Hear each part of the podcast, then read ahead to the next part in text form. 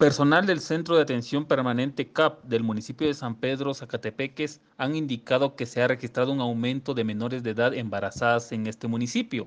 Xiomara Pérez, técnico en salud rural, habló sobre esta problemática. Es un dato muy preocupante a nivel del municipio de San Pedro Zacatepeques. Contamos ya con 16 eh, menores de 18 años embarazadas. Dentro de ellas, pues tenemos eh, más del 50% que son menores de 14 son 8 de, de 13 años de edad y también tenemos a una princesita, una niña de 10 años de, de edad embarazada. Es, es lamentable, lamentable y preocupante esta situación que estamos viviendo como, como municipio, pero principalmente como sociedad, ¿verdad?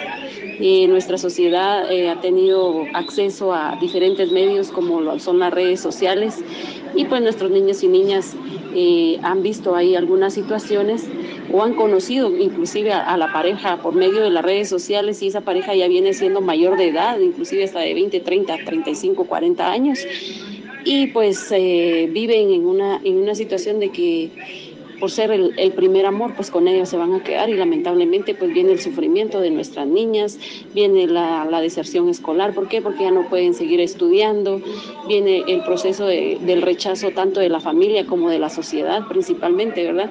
Porque, ay, que queda salió embarazada y empiezan ya las críticas y las burlas, pero ¿dónde inicia esto?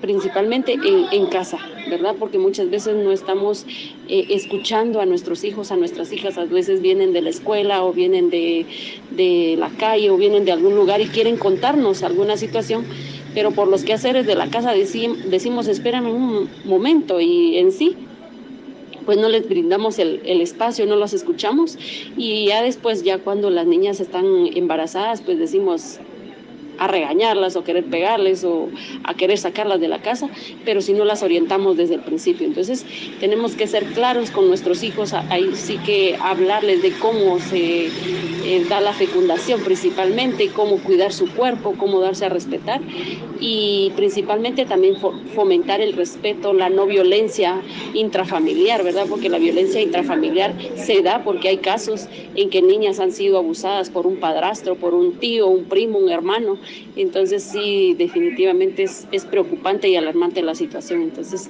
invitamos a nuestra población a cuidar a nuestros hijos a nuestras hijas, eh, a orientarlos eh, sanamente, porque si no lo hacemos nosotros, eh, buscan amigos y los amigos solo le dicen probado, hace y no te va a pasar nada, pero en realidad si no es un embarazo es una enfermedad de transmisión sexual.